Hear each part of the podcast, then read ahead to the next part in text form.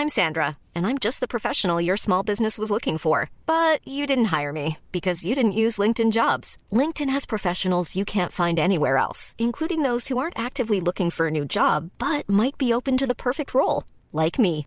In a given month, over 70% of LinkedIn users don't visit other leading job sites. So if you're not looking on LinkedIn, you'll miss out on great candidates like Sandra. Start hiring professionals like a professional. Post your free job on linkedin.com/people today. Porque el mundo actual no se entendería sin la economía y los negocios. Acompaña a Mario Maldonado, el columnista de negocios más joven y objetivo del periodismo financiero, en su programa Bitácora de Negocios. Chestnuts like a. I should my folks, I know. Be under the the streets street, Santa's coming tonight. Reindeer's flying through the sky so high. I should be making a list, I know. I'ma be under the mistletoe. Shawty with you. Shawty with you.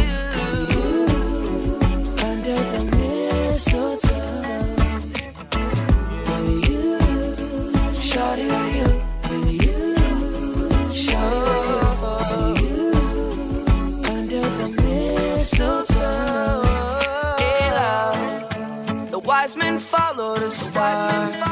The way I follow my heart. And it led me to a miracle. Hey, love. Don't you buy me nothing. Don't you buy me nothing. I am feeling one thing. Your lips on my lips. That's a merry, merry Christmas. It's the most beautiful time of the year. Lights fill the streets, spend so much cheer. I should be playing in the winter snow. But I will be under the mistletoe. I don't wanna miss out on the holiday. But I can't stop staring at your face. I should be playing in the winter snow.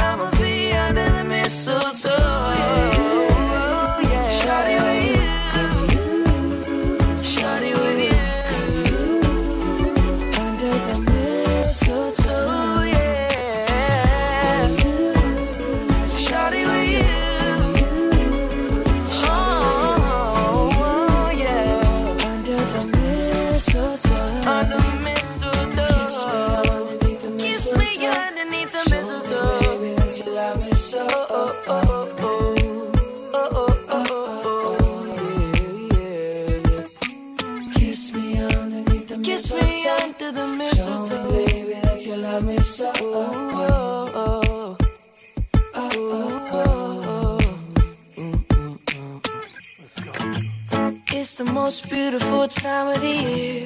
Lights fill the streets, spreading so much cheer. I should be playing in the winter snow, but I'ma be under the mistletoe. I don't wanna miss out on the ¿Qué tal? ¿Cómo están? Muy buenos días. Bienvenidos a Bitácora de Negocios. Yo soy Mario Maldonado. Me da mucho gusto saludarlos en este martes 21 de diciembre del 2021. Son las 6 de la mañana con 6 minutos tiempo del centro de México y estamos transmitiendo en vivo desde la cabina de El Heraldo Radio aquí en la Ciudad de México. Un saludo a todos los que despiertan tempranito con nosotros aquí en las frecuencias de El Heraldo Radio por el 98.5 de FM. Nos escuchamos en el Valle de México, en la Ciudad de México, en Guadalajara por la 100.3 de FM, en Monterrey, Nuevo León por la 99.7 y en el resto del país también a través de las estaciones hermanas del Heraldo Radio en el sur de los Estados Unidos. Nos vemos en el streaming de la página heraldodemexico.com.mx en las redes sociales de Now Media. En todos lados nos puede escuchar, nos puede seguir aquí en Bitácora de Negocios y estamos muy contentos de que madruguen con nosotros aquí en punto de las 6 de la mañana para escuchar las noticias, la información más importante de los temas económicos, financieros, de negocios, pero también políticos nacionales, internacionales, lo que sucede en el mundo. Así que muchas gracias por acompañarnos y despertar con nosotros aquí en el Heraldo Radio. Escuchamos un poco de música antes de entrarle a la información. Estamos escuchando canciones de Navidad esta semana, que bueno, pues es Navidad precisamente el viernes y el sábado, el, el, sábado Navidad y el viernes es Nochebuena, ¿no? ¿Estoy bien o no? Entonces, esta canción es de Justin Bieber, se llama eh, Mistletoe y es eh, una de las canciones de su décimo aniversario de este álbum que se llama así Under the Mistletoe y que fue creado en colaboración con Dreambear Productions y Team Fox. En este material incluye su éxito navideño, este que estamos escuchando del 2011. Y bueno, vamos a estar escuchando a Justin Bieber hoy aquí en Bitácora de Negocios y le entramos ahora sí la información. Vamos a hablar con Roberto Aguilar los temas financieros más relevantes. Los mercados rebotan pero siguen inquietos ante el avance del Omicron en el mundo. La ley de gasto social se adora en Estados Unidos y frenaría el crecimiento en el 2022.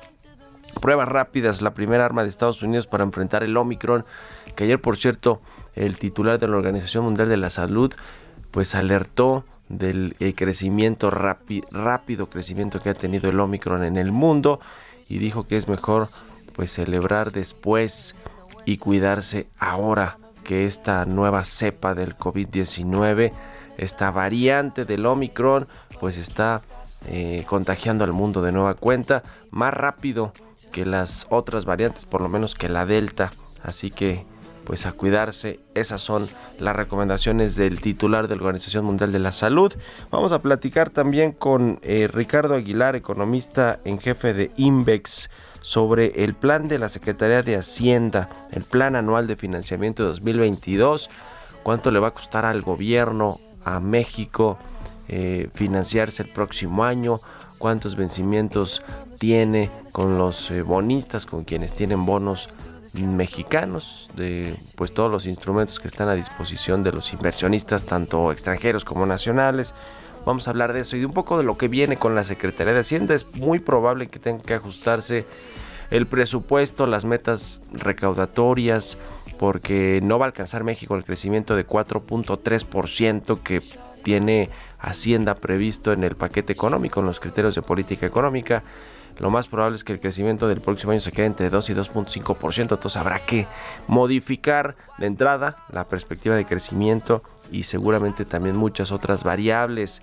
Eh, tan pronto como inicia el 2022, vamos a entrar al STV, vamos a hablar también con Ernesto Farril presidente de Bursamétrica, sobre la anemia del cuarto trimestre que pudiera prolongarse al 2022. Ayer tuvimos ya un dato del INEGI, estos datos adelantados sobre la actividad económica de noviembre y, bueno pues no se ve se ve muy no, no, se ve bien el dato se ve claramente que sigue la desaceleración económica vamos a hablar también del foro económico de Davos Suiza que lo, lo postergaron de nueva cuenta por este crecimiento de los contagios por la variante Omicron, así que pues no va a haber otro año foro de Davos allá en Suiza de forma presencial. Le vamos a entrar a todos estos temas hoy aquí en Bitácora de Negocios, así que quédense con nosotros en este martes, se va a poner bueno y nos vamos al resumen de las noticias más importantes para comenzar este día, lo tiene Jesús Espinos. I'ma be under the mistletoe. Word on the street, Santa's coming at night. Reindeer's flying through the sky so high. I should be making a list. I know I'ma be under the mistletoe. Shawty with you, shawty with you.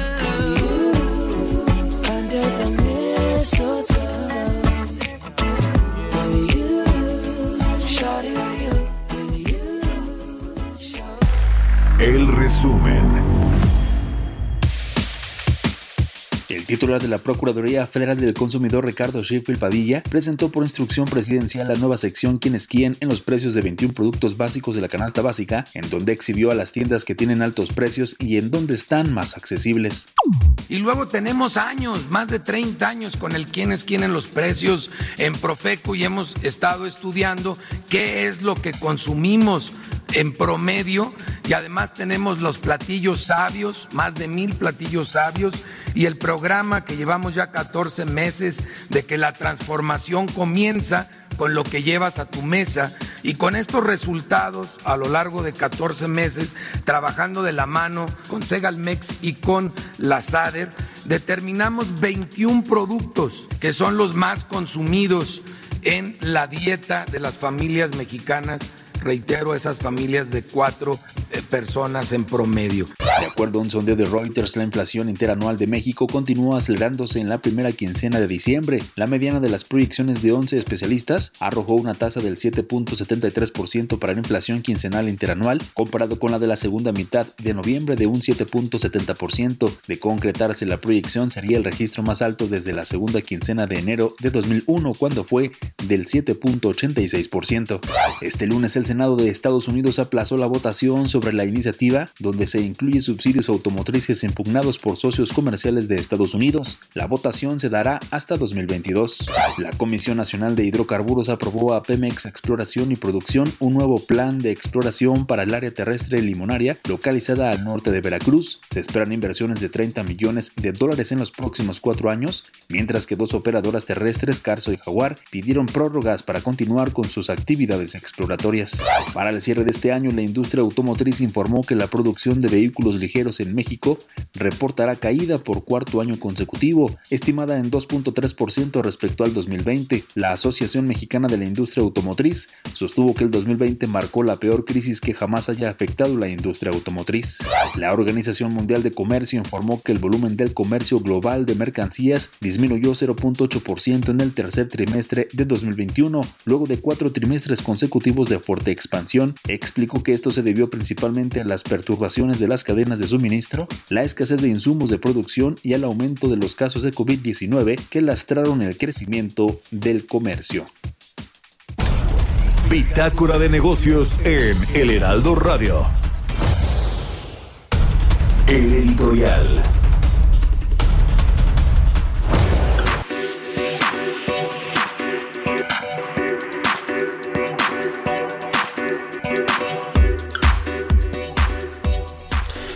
¿Qué está pasando con las aerolíneas en nuestro país, en específico con Aeroméxico, que tuvo que ir a solicitar el año pasado, a mediados del año pasado, esta pues eh, solicitud de, quiebra en Estados Unidos, acogerse al famoso capítulo 11 de la ley de quiebras de este país. ¿Por qué? Porque tiene un socio, para empezar, tiene un socio que se llama Delta Airlines, que tiene el 49% de sus acciones y que pues eh, le permitía declararse allá en quiebra, pero pues lo cierto es que en el gobierno mexicano el presidente López Obrador prácticamente dejó desamparados a todos los empresarios nacionales, extranjeros, a todo mundo en materia de la pues de ayudar, ¿no? De darles estímulos económicos, fiscales, como se hizo en otros países, los dejó a todos a su suerte y las aerolíneas en México, pues una terminó quebrando, ya traía varios problemas, una que se llama Interjet con socios pues muy cuestionados, además también por la forma de, operar, de dirigir la empresa.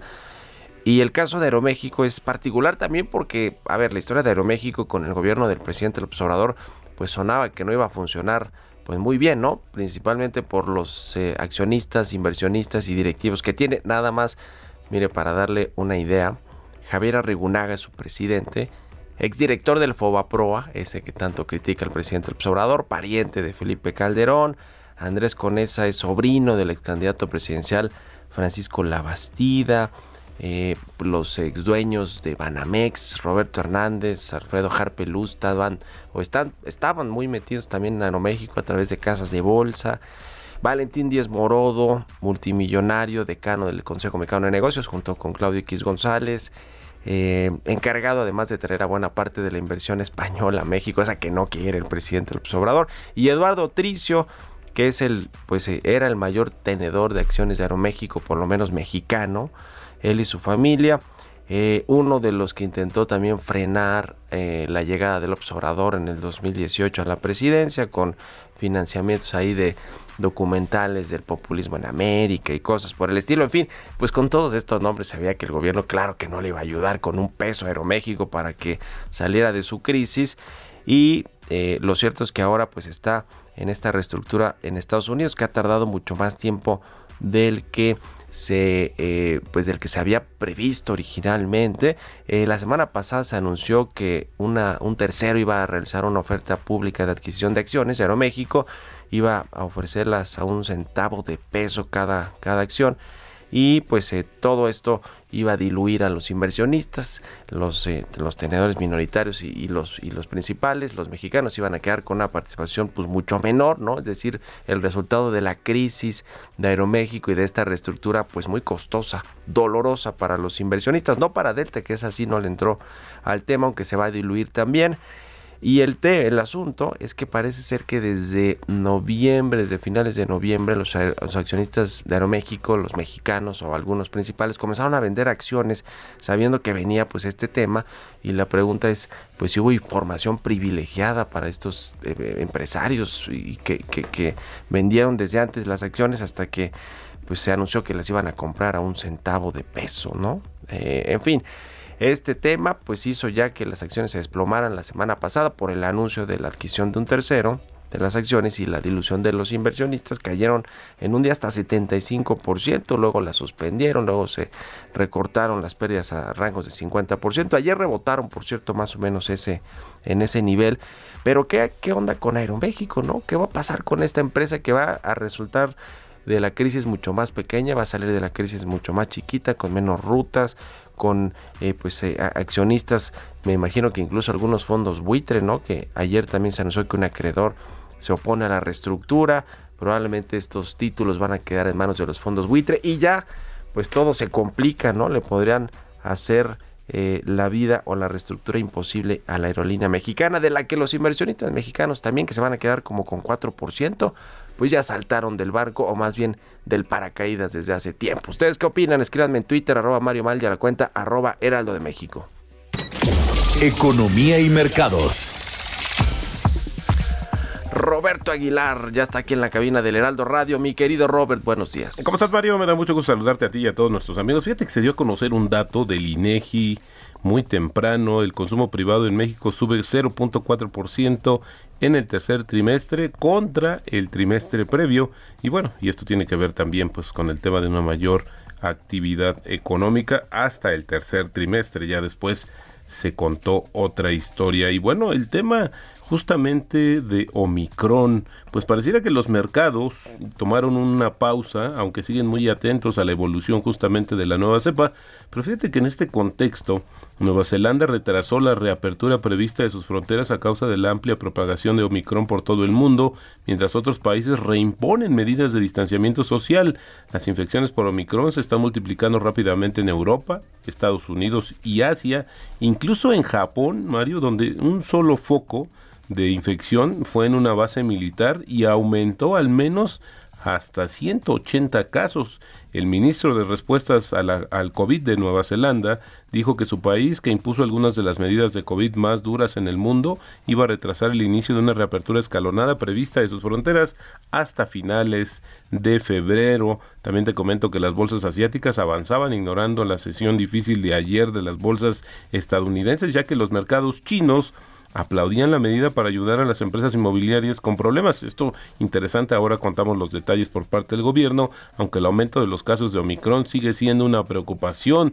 Los índices bursátiles estadounidenses retrocedieron más de 1% ayer ante el aumento de casos y el importante revés que sufrió el proyecto de ley sobre gasto social y clima del gobierno de Estados Unidos. El ambiente negativo se eh, difuminó un poco en la sesión asiática y los futuros de las bolsas europeas y estadounidenses cotizaban al alza, mientras algunos activos castigados ayer encontraban compradores compras de oportunidad, aunque los volúmenes eran escasos de cara a el fin de año y cierre de los mercados eh, justamente de los siguientes días. También los precios del petróleo comenzaron a recuperarse y bueno, pues están subiendo cerca de un poquito más de 1%.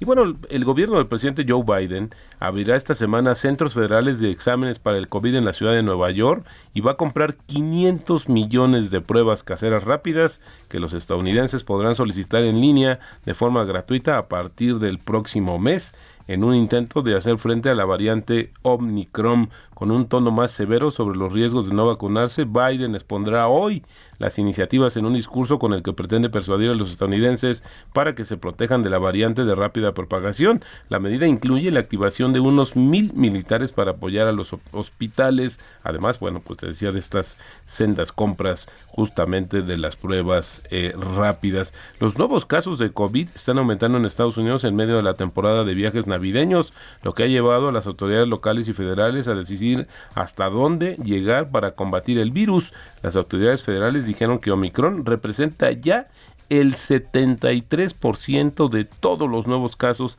en Estados Unidos frente a el 1% que reportó apenas al inicio del mes. Bueno, ya lo comentabas al inicio del programa, Mario, estas advertencias que hizo ayer justamente la Organización Mundial de la Salud, que dijo que la variante Omicron se está propagando de forma más rápida que la Delta y está causando infecciones en personas ya vacunadas o que se han recuperado de la enfermedad. Reconoció que la variante está logrando evadir algunas respuestas inmunitarias, lo que significa que los programas de refuerzo que se están poniendo en marcha en muchos países deberían dirigirse primero a las personas con sistemas inmunitarios más débiles. Y luego te decía el tema de China. China es el gobierno de China está invitando a las grandes empresas inmobiliarias privadas y estatales a que adquieran proyectos inmobiliarios de promotoras con problemas con ello para reducir el riesgo de que las crecientes acumulaciones de deuda pues lleguen a desestabilizar la economía china. Esto según el diario oficial el China Securities Journal, el Banco Popular de China y la Comisión Reguladora de la Banca y los Seguros de China emitieron recientemente un aviso a las instituciones financieras, pues invitándolas a reforzar el apoyo financiero para tales adquisiciones. Esto lo dijo el periódico, a través de créditos y no de compra directa justamente de los inmuebles. Y luego te comento también que algunos economistas esperan que Estados Unidos crezca más lentamente el próximo año después de que el legislador demócrata eh, clave asestó un golpe aparentemente fatal al plan de gasto del presidente Joe Biden. Interesante porque ayer se dio a conocer, por ejemplo, el tema de Goldman Sachs, que redujo también sus expectativas, aquí lo platicamos. Y rápidamente, para terminar, te comento que ya está el sondeo previo a la inflación que se va a dar a conocer el jueves. Mi querido Robert, ahorita regresamos del corte para hablar de otros temas. Continuamos en un momento con la información más relevante del mundo financiero en Bitácora de Negocios con Mario Maldonado. Regresamos. Heraldo Radio. Estamos de vuelta en Bitácora de Negocios con Mario Maldonado.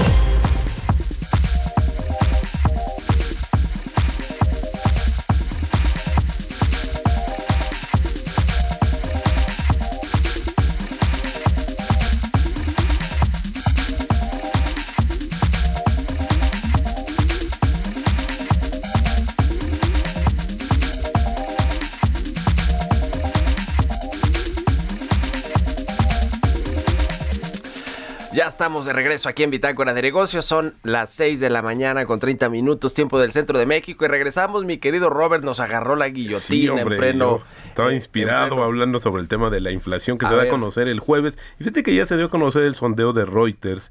Y básicamente lo que se está diciendo es que la mediana de las proyecciones de los especialistas, pues espera una tasa del 7.73% para la inflación quincenal interanual de la eh, y esto pues será comparado con la segunda mitad de noviembre cuando fue de 7.70, es decir, sigue el tema de la inflación. De concretarse la proyección sería el registro más alto desde la segunda quincena de enero de 2001, cuando fue de 7.86. Y bueno, pues esto le mete más presión al Banco de México, que por cierto, el 10 de febrero ya sacó su calendario, va a ser el primer anuncio de política monetaria del 2022. Rápidamente también te comento que el tipo de cambio cotizando en estos momentos en 2080 eh, la apreciación mensual lo tenemos en 2.9 y la depreciación anual en 4.7%. Los mercados están en un estado de constante flujo e incertidumbre. Se gana dinero descontando lo obvio. Ryan Reynolds here from Mint Mobile. With the price of just about everything going up during inflation, we thought we'd bring our prices down. So to help us, we brought in a reverse auctioneer, which is apparently a thing. Mint Mobile unlimited premium wireless. Have to get 30, 30, bit to get 30, bit to get 20, 20, 20, bit to get 20, 20, bit to get 15, 15, 15, 15 just 15 bucks a month. So, Give it a try at mintmobile.com/switch. slash $45 up front for 3 months plus taxes and fees. Promo rate for new customers for limited time. Unlimited more than 40 gigabytes per month slows. Full terms at mintmobile.com. y apostando por lo inesperado. Esto lo dijo George Soros y vaya que esta frase le queda muy bien al tema de los mercados.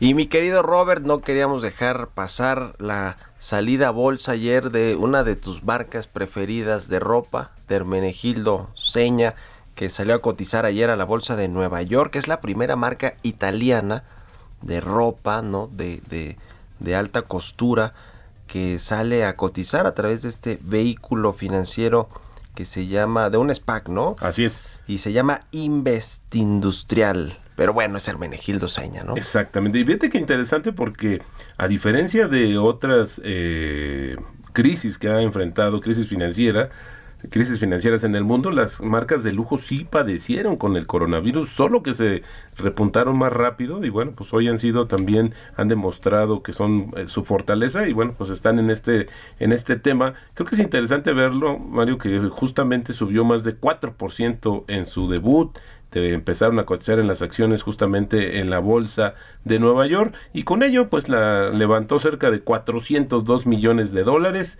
aunque el objetivo del grupo pasa eh, por alcanzar una capitalización de 2.500 millones de dólares. A ver si no se sube el precio de las prendas de por sí alto. Pues sí, la familia fundadora que todavía dirige a este emporio de, de la alta costura de la ropa de esta marca italiana, tiene 66% de las acciones, va a mantener ese 66%.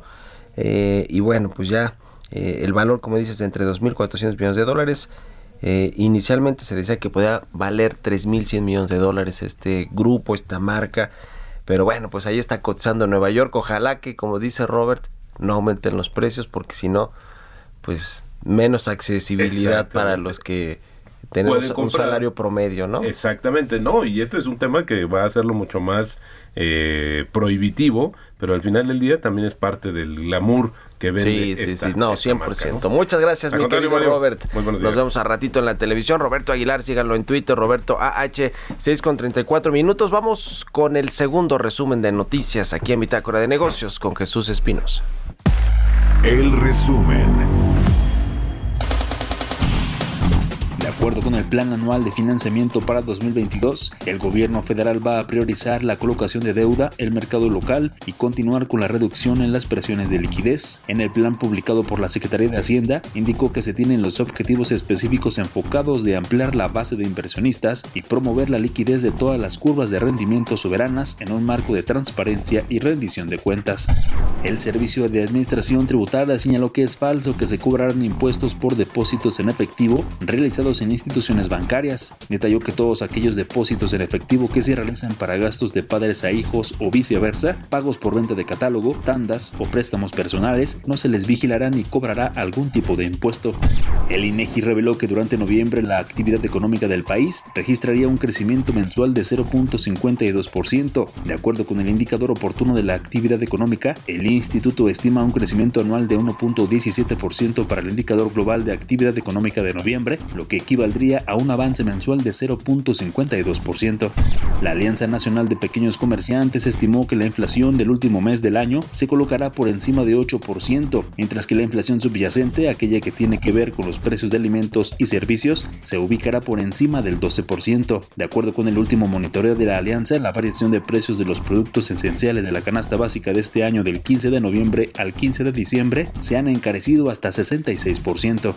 Este lunes la Agencia Federal de Aviación Civil autorizó el Programa Maestro de Desarrollo 2022-2036 del Aeropuerto Internacional de la Ciudad de México, donde contiene las acciones financieras, comerciales, operacionales y de infraestructura para los próximos 15 años del aeropuerto. El Instituto Federal de Telecomunicaciones informó que en el último año y al cierre de septiembre de 2021, el servicio móvil de acceso a Internet registró un crecimiento de 12.9%. Al cierre del noveno mes de este año, las líneas de este servicio fueron 112.4 millones, lo que representa presenta un aumento de 12.9 millones de líneas en un año. Entrevista.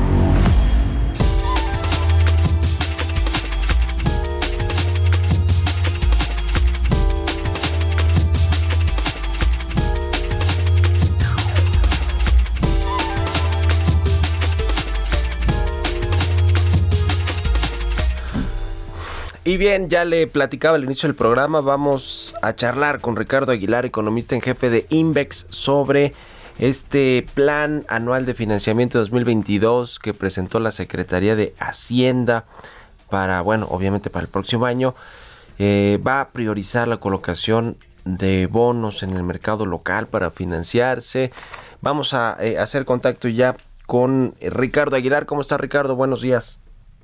Hola Mario, ¿qué tal? Buen día, qué gusto saludarte nuevamente. Igualmente, muchas gracias por estar aquí en el programa. ¿Cómo viste este plan de la Secretaría de Hacienda con respecto al financiamiento del próximo año? Pues bueno, sí es un plan bastante ambicioso, la verdad, porque bueno, consideran que las necesidades de financiamiento del sector público deberían bajar en dos puntos porcentuales del PIB, de alrededor de 15% a, a 13%. Aquí sí se ve que van a incrementar un poco la parte de banca de desarrollo, ¿no? Principalmente hacia productos que estén orientados al desarrollo sustentable, a los criterios establecidos por las Naciones Unidas sobre desarrollo sostenible. Y bueno, en general se está viendo que pues sí va a disminuir las necesidades de bueno, planean una disminución de las necesidades de financiamiento del gobierno federal de 11 a 8.9% del PIB y esto lo harán pues bueno, también fomentando, como tú dices, eh, bien la, el financiamiento a través del mercado interno principalmente y sobre todo en instrumentos de tasa fija que no se vean perjudicados por estas alzas de tasas de interés que podemos ver más adelante.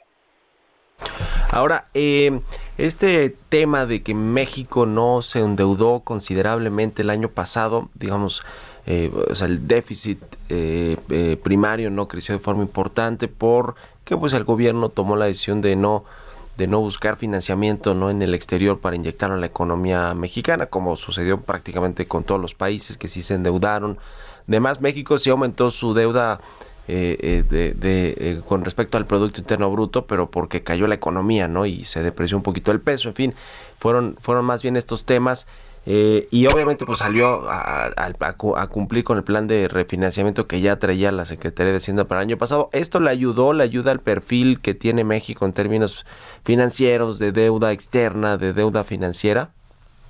Pues bueno, sí, en la parte interna sí cabe destacar las cinco permutas que se realizaron en 2021. Estas fueron por alrededor de 500 mil millones de pesos, que se suman ya a las otras eh, 14 que se ha realizado desde que empezó esta administración, que, ascienden a, mejorar el perfil de vencimiento de la deuda a través de permutas.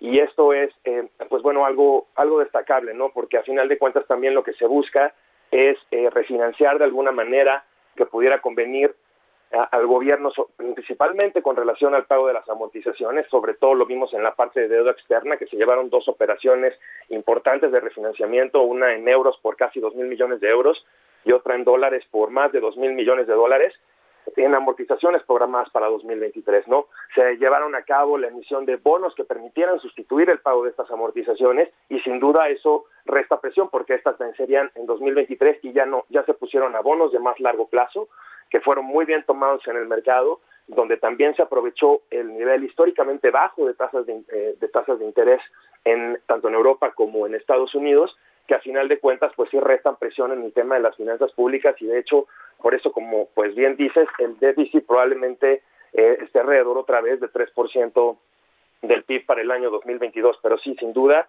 este refinanciamiento le ha permitido al, al gobierno eh, mejorar estos perfiles de deuda y restar presión sobre la carga de las finanzas públicas. Eh, el, el tema del el, el de refinanciarse o financiarse en el mercado local? ¿Cómo, cómo se percibe precisamente para pues las instituciones eh, en México para los inversionistas locales? ¿Qué, qué ventajas tiene? ¿Cómo, ¿Cómo se explica esta intención que ahora tiene el gobierno de no buscar en el extranjero colocar? Porque además me, imagino que pues eh, eh, cada vez ha colocado a tasas más altas, ¿no? y como, como están subiendo más las tasas de interés en el mundo, creo que puede ser cada vez más complicado. Eso si no se pone peor la cosa con petróleos mexicanos, que también le cuesta mucho al gobierno salir a, refinanciar su deuda o a colocar bonos en el extranjero porque pues, tiene que pagar mucho premio, ¿no? Eh, ¿Crees que tiene que ver con eso? ¿Cuál es la ventaja de que se financie el gobierno mexicano eh, privilegiando el mercado local? Pues bueno, sin duda una plataforma que tiene ahorita el, mercado el mercado interno bastante atractiva para financiar, por ejemplo, es la de CETES Directo, donde ahorita se está buscando ya eh, de acuerdo con el plan anual de financiamiento, a incrementar de forma importante el número de nuevos inversionistas, que está alrededor de 755 mil personas por, por, por ahora. Pero bueno, ahorita digamos que es una plataforma donde el gobierno está buscando eh, incrementar la participación del público en el mercado local y a pesar de que es una cifra relativamente baja, pues sí se espera que crezca este medio de financiamiento. No obstante, uno, el más importante, yo destacaría, es estos bonos de desarrollo referenciados a la tasa de interés interbancaria de equilibrio, los bondes F, que buscan sustituir a los bondes T, los bondes que los bonos que están referenciados a la tasa de fondo bancario. ¿Y esto por qué es importante? Porque es a plazo de un día, porque eh, permite capturar mejor las condiciones del mercado financiero local, le da profundidad al mercado de referencia y al final de cuentas es una nueva tasa que ahorita está teniendo una buena aceptación en el mercado y que también busca cubrir las necesidades de financiamiento al menor costo y riesgo posible, no sobre todo por el plazo que te digo que es de un día. Entonces, en este sentido, este nuevo bono, el Bonde F, que salió en agosto, me parece, de este año, pues permitirá incrementar las medidas de recaudación, perdón, de financiamiento del gobierno en el mercado interno, ¿no? Entonces, digamos que esto más este es directo y definitivamente las permutas son las aquellas que, como tú bien dices, pues pueden permitir financiarse a través de instrumentos de menor riesgo y no tanto otros que pudieran verse más comprometidos como el de Pemex. Eh, e, ese asunto de petróleos mexicanos, ¿cómo lo estás viendo, Ricardo? Porque pues el gobierno mexicano, como siempre, siempre ha respaldado petróleos mexicanos, pero ahora con esta política que tiene el presidente López Obrador de tratar de rescatar esta compañía y de que pues prácticamente opere sola sin socios eh, privados extranjeros etcétera eh, pues requiere requiere más dinero no más capitalizaciones. El gobierno mexicano la ha metido y metido dinero a petróleos mexicanos, aunque pues así como que su deuda no se está disminuyendo de forma considerable, ni tampoco está mejorando su operatividad, ¿no? Eh, eh, eh, en fin, como que el dinero no está rindiendo bien en Pemex, pero sí hay una política de seguirle inyectando y de seguir capitalizando a petróleos mexicanos. ¿Cómo ves todo este asunto? Y, y te lo pregunto también en el contexto de lo que pues ven las calificadoras de riesgo, ¿no? Que muchas veces pues cuando Petróleos Mexicanos está mal o el gobierno está pues metiéndole mucho dinero, pues también dicen que pone en riesgo la calificación de México, ¿no? Del soberano. ¿Cómo ves todo este asunto? Pues mira, con relación a lo que viene en el plan anual de financiamiento, se espera reducir marginalmente las necesidades de financiamiento de petróleos mexicanos, ¿no? Esto de 0.8 a 0.7% del PIB es un cambio relativamente marginal esperan que el déficit de Pemex pues se, también se contraiga para el próximo año y esto como bien dices implicaría que hubiera una mejor operatividad y mayor eficiencia por parte de la petrolera, ¿no? Porque a final de cuentas en la medida en que el gobierno pues sea un aval de última instancia de petróleos mexicanos podría comprometer incluso eh, las perspectivas para la calificación de deuda soberana. Hasta el momento eso no se ha visto y por el momento se ha mantenido precisamente las perspectivas de las calificadoras con relación a la deuda soberana, considerando este punto, ¿no? Incluso.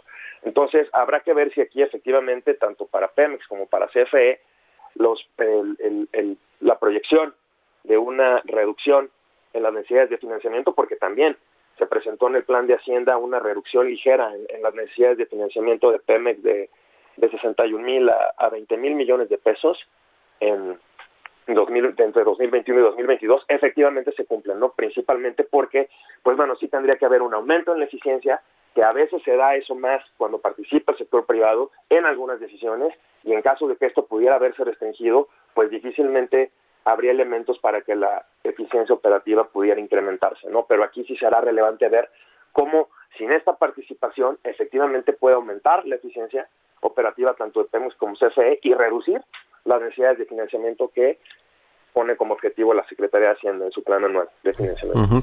El tema de las tasas de interés que van a comenzar a subir en Estados Unidos el próximo año, eh, ¿cómo va a impactar a México, eh, Ricardo? ¿Qué, estás viendo tú? Y, tiene que ver también, me imagino, con este asunto de los de la, del, del financiamiento de la deuda mexicana, ¿no? De la deuda del gobierno o de Pemex, el tipo de cambio. ¿Cómo ves el asunto? Pues mira, con relación, por ejemplo, de, entrada por el tipo de cambio, pues sí este riesgo que evidentemente una devaluación nos pegue en la parte de deuda externa, que es alrededor del 20% del total de nuestra deuda, ¿no? No obstante, pues sí hemos visto que el peso ha mostrado una fortaleza importante, incluso en estos recientes periodos de elevada, elevada volatilidad, donde vemos, por ejemplo, que muchas monedas de países emergentes, no se diga la lira turca que está en una situación bastante comprometida, pero, por ejemplo, incluso monedas como el real, como el peso chileno, el peso colombiano, son el peso mexicano ha demostrado bastante fortaleza, ¿no? Y esto se debe a que, bueno, todavía estamos pagando una tasa de interés atractiva, todavía estas medidas de riesgo país que incorporan las calificadoras se mantienen bajas en comparación con otras economías, por lo que el tipo de cambio, a pesar de esta turbulencia reciente que hemos visto, podría mantenerse relativamente estable alrededor de los niveles actuales. De hecho, nuestro estimado está en 21.30 para 2022, al igual que el de la Secretaría de Hacienda. Aquí el problema podría ser un poco el movimiento en las tasas, pero de nuevo, la, la mayoría de la deuda que contrata nuestro país es a tasa fija, más del 70%, y eso es importante ¿por qué? porque pues bueno, no permite estas fluctuaciones tan tan tan relevantes para el tema de del encarecimiento, ¿no? del servicio financiero de la deuda. No obstante, pues sí vamos a ver que eh, podría tener un efecto, aunque te digo por el porcentaje que tenemos que no es tan alto, probablemente el impacto sea acotado. Ya. Pues muy interesante, te agradezco mucho este análisis Ricardo Aguilar, economista en jefe de Invex. Gracias y muy buenos días. Muchas gracias y buen día. Que estés muy bien. 6 con 48 minutos. Vamos con las historias empresariales. Historias empresariales. Ya le decía, por segunda vez consecutiva, el Foro Económico Mundial de Davos en Suiza va a ser postergado debido a la pandemia del COVID-19 y particularmente por la variante Omicron. Nos platica del tema Giovanna Torres. Económico Mundial es una organización no gubernamental internacional con sede en Ginebra que se reúne anualmente en el monte de Davos, Suiza. Foro en el que se reúnen los principales líderes empresariales, los líderes políticos internacionales, así como periodistas e intelectuales electos, a efectos de analizar los problemas más apremiantes que afrontan el mundo y entre ellos la salud y el medio ambiente desde 1971. Además de asambleas, el foro genera una serie de informes de investigación e involucra a sus miembros en iniciativas específicas de cada sector. Este lunes anunció el aplazamiento de su reunión anual que tenía programada realizarse del 17 al 21 de enero del 2022, debido al agravamiento de la situación sanitaria en Suiza por la pandemia y la variante Omicron del COVID-19, así como la imposición de nuevas restricciones que incluyen la presencia de nuevos números máximos de personas en espacios cerrados. Por lo que ahora se tiene planeado realizar esta reunión a mediados de año al inicio del próximo verano. En un comunicado detallaron que aún así se decidió organizar una serie de sesiones en línea llamadas El Estado del Mundo, que deben permitir formular soluciones para los problemas más urgentes en el planeta. Este es el segundo año consecutivo en el que el Foro Económico Mundial se ve forzado a posponer su reunión más famosa, que en las últimas décadas se convirtió en un evento de alcance global capaz de convocar a la élite de la política, la economía y los negocios a nivel mundial para definir las prioridades del año. Para Bitácora de Negocios, Giovanna Torres.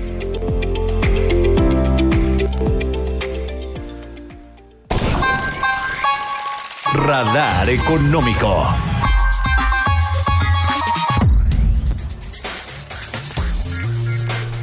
Y bueno, como todos los martes, vamos a platicar con Ernesto O'Farrill, la anemia del cuarto trimestre que podría prolongarse hasta 2022. Tuvimos ayer este dato del indicador oportuno de la actividad económica del INEGI para el mes de noviembre. Y bueno, pues una desaceleración, apenas un crecimiento mensual de 0.5% y significa una desaceleración respecto al alza mensual de 0.9% que hubo en octubre. ¿Cómo estás, Ernesto? Buenos días. ¿Qué tal, Mario? Muy buenos días. ¿Cómo ves? ¿Cómo viene el último trimestre del año? Bien.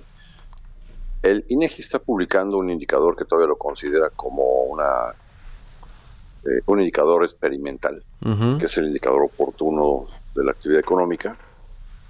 Y nosotros llevamos también ya varios años publicando nuestros indicadores oportunos, en el que el más oportuno de ellos es el IBEM, Índice Bursámétrica de la Economía Mexicana, y con él hacemos una primera estimación de cuánto pudo haber crecido el IGAE del mes que acaba de terminar. Lo publicamos normalmente 10 días después de que terminó el mes. INEGI, en su indicador oportuno, publica entre el, el, día 18 o 19 del siguiente mes.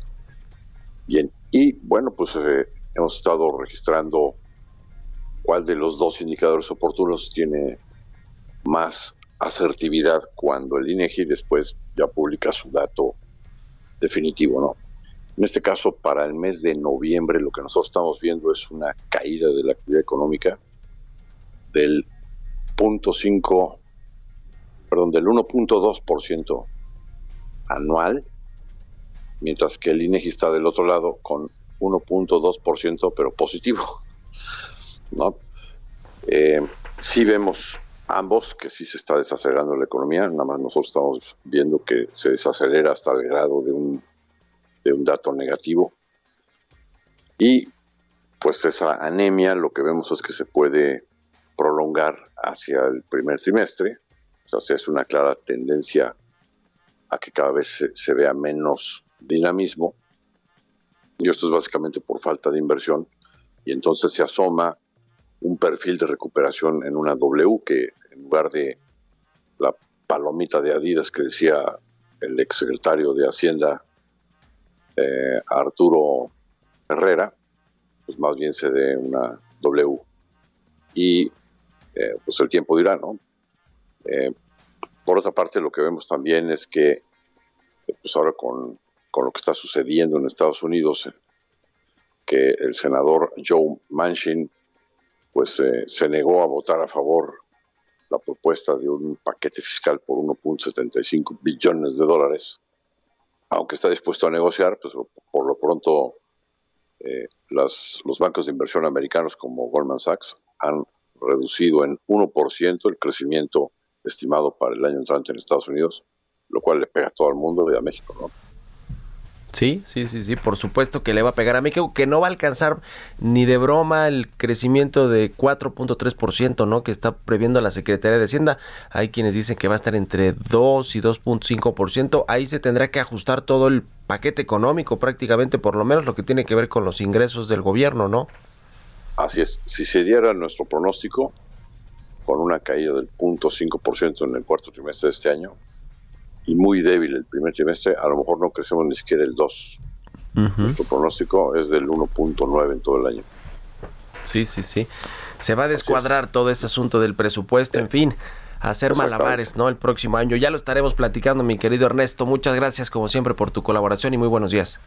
Al contrario, Mario, que tengan ustedes una muy buena semana y feliz Navidad. Igualmente para ti un abrazo y muchas gracias por habernos acompañado este martes aquí en Bitácora de Negocios. Se quedan en las frecuencias del Heraldo Radio con Sergio Sarmiento y Lupita Juárez. Nosotros nos vamos a la televisión, al canal 10, a las noticias de la mañana y nos escuchamos aquí mañana tempranito a las 6. Muy buenos días. A. I I'ma be under the mistletoe.